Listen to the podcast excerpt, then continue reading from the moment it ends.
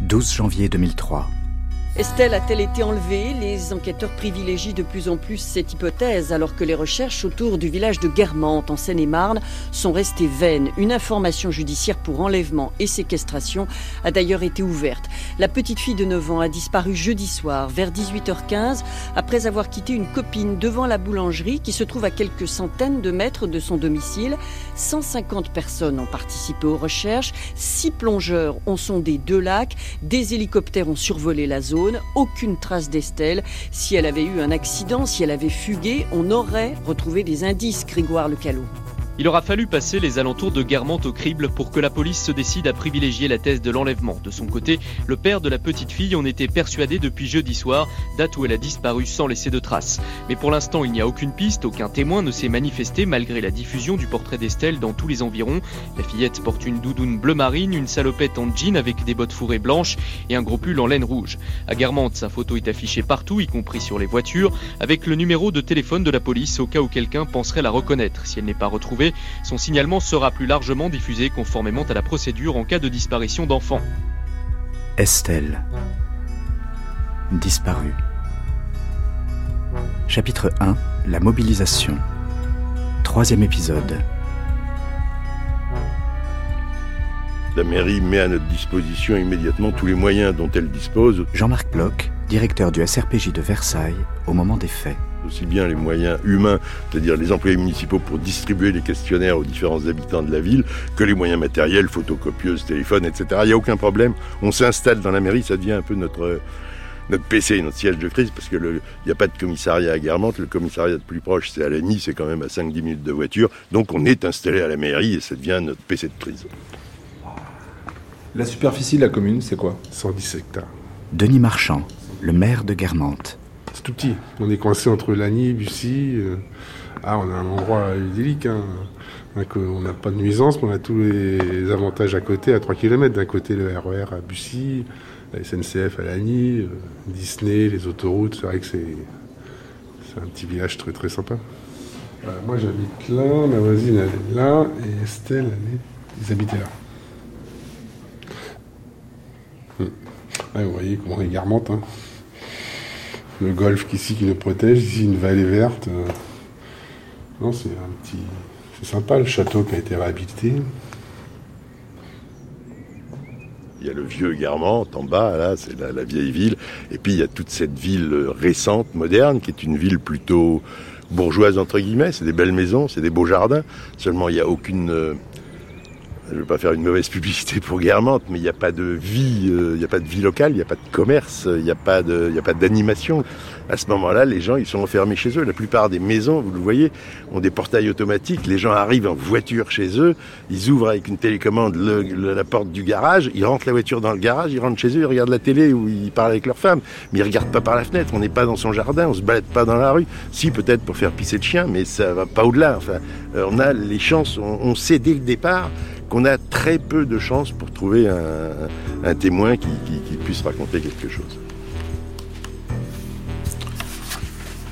Je retrouve mon audition au commissariat de Lagny le 10 janvier 2003 à 20h05.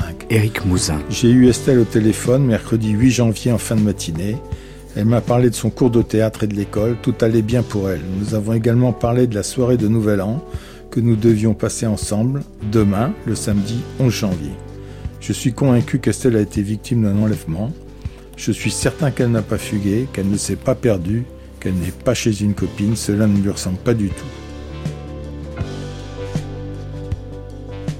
Alors je suis la cousine d'Éric et lorsque Estelle a disparu, une fête de famille était prévue euh, deux jours plus tard avec Estelle. Et hum, est-ce que vous vous rappelez le jour? Ou l'heure précise où vous apprenez cette nouvelle, que Estelle a disparu euh, Très précisément, très précisément, euh, le vendredi, le lendemain, en milieu d'après-midi, mon père euh, m'a téléphoné.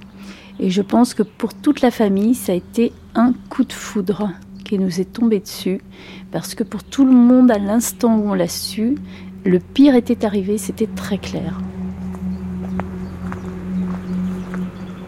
J'ai dû repasser par les lieux où la petite effectivement marchait, revoir la maison, la rue, le quartier, la boulangerie, c'est, ça paraît irréel.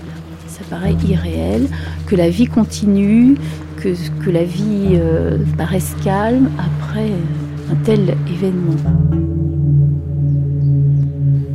Lorsque Estelle a disparu, c'était un jeudi soir. Euh, moi j'étais adjoint et euh, les voisins m'appellent, comme quoi il y avait les pompiers qui étaient avec une barque en train de, sonder un plan d'eau. Sur la commune, on n'a pas de plan d'eau, on n'avait que deux bassins de rétention. ils pensaient que c'était plus profond et c'est là que j'ai appris que la petite avait disparu. Et on a cherché euh, Estelle jusqu'à une heure, une heure, deux heures du matin. Et là, les pompiers nous ont dit, bon, vous pouvez rentrer si malheureusement elle est dans un coin, il gelait à moins, moins 10, moins 15. Quoi. Ah je m'en rappelle bien. Et après, j'ai emmené la police, euh, les forces de l'ordre le samedi, faire tous les environs de Garmente. Il y avait de la neige et tout. Ah, je m'en rappelle comme si malheureusement c'était hier. Guermantes euh, a été fouillée aussi de fond en comble. Est-ce que vous vous rappelez de ces moments où la police a débarqué à 6h du matin chez ah tous parce que vu que j'étais adjoint et que j'avais été avec les forces de l'ordre le samedi, euh, j'étais en contact avec euh, l'inspecteur, le, commissaire. Il m'avait prévenu qu'il y avait une perquisition le matin dès 6h.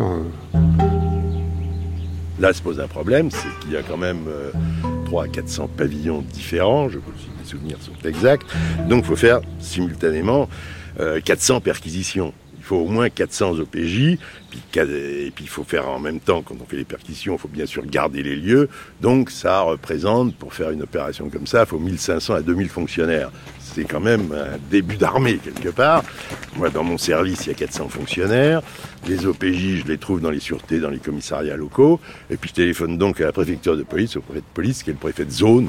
Et là, j'ai une réponse très rapide de la préfecture de police. On me dit, attendez, je demande trois compagnies de CRS. On me dit, on vous rappelle dans cinq minutes.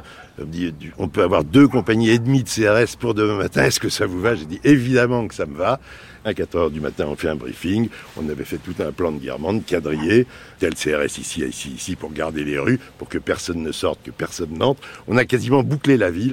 Et au top, à 6 heures du matin, des perquisitions ont été effectuées simultanément dans tous les domiciles de Guermantes. Les policiers procèdent à une perquisition impressionnante, Eric Valmire. Oui, par effet de surprise. Les habitants n'étaient pas prévenus. Objectif, empêcher un éventuel suspect de cacher un élément confondant. Il y a l'affaire du trou, c'est vrai que ces gamines avaient été enfermées dans une cave. Euh, et si Estelle était cachée, enfin si quelqu'un avait caché Estelle dans un coin, donc on dessine un premier périmètre autour du, de son chemin de là où elle a disparu, entre la boulangerie et chez elle. On va perquisitionner toutes les maisons qui sont le long du chemin qu'elle a fait. Puis on dit c'est un peu court, on va élargir un peu. Puis finalement, on ne sait pas où s'arrêter, où commencer s'arrêter, on dit bon, on va faire tout Guermantes, on va perquisitionner tout Guermantes. On ne connaît pas le résultat de ces perquisitions, excepté celle de la maison de l'homme interpellé hier soir, mais son emploi du temps et les vérifications d'usage mettent l'homme hors de cause. Quand la direction régionale de la police judiciaire à Versailles était saisie du dossier, j'ai eu affaire à son chef, Jean-Marc Bloch. Nous nous voyions peu. Les trois premiers jours, j'étais dans le brouillard complet. Je n'avais pas, comme on le voit parfois dans les films, un interlocuteur privilégié. Un policier ne vous dit pas voilà comment nous fonctionnons, voici mon chef, lui dirige ceci et moi je m'occupe de cela. Il n'y en a pas un qui m'ait donné sa carte, sa ligne directe ou son numéro de portable pour que je puisse le joindre en particulier. Je n'ai même pas le souvenir d'un qui me dise que je pouvais l'appeler. Si je voulais contacter le commissariat, je ne savais pas qui demander. Je ne connaissais pas leur nom. Je ne comprenais pas pourquoi certains étaient de Lagny, d'autres de Versailles. Crois que la ville a été euh, extrêmement traumatisée. C'est le contraire d'une ville criminogène, Guermantes. C'est la ville la plus tranquille. Les, viennent, les gens viennent habiter ici parce que c'est tranquille, parce que c'est calme, parce qu'il ne se passe rien. Euh, et là, d'un seul coup, c'est un cataclysme qui s'abat sur Guermantes. Pour eux, c'est la fin du monde. Hein. C'était inconcevable qu'il se passe ça à Guermantes.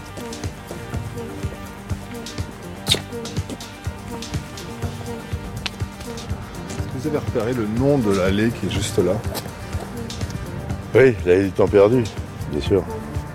Bien sûr que j'ai repéré, ouais. Ah ouais, bien sûr, Guermantes. Euh, ouais.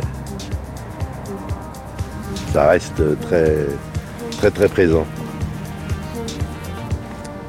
À demain Pour la suite du récit proposé par Michel Pomarède et Jean-Philippe Navarre, Estelle disparue.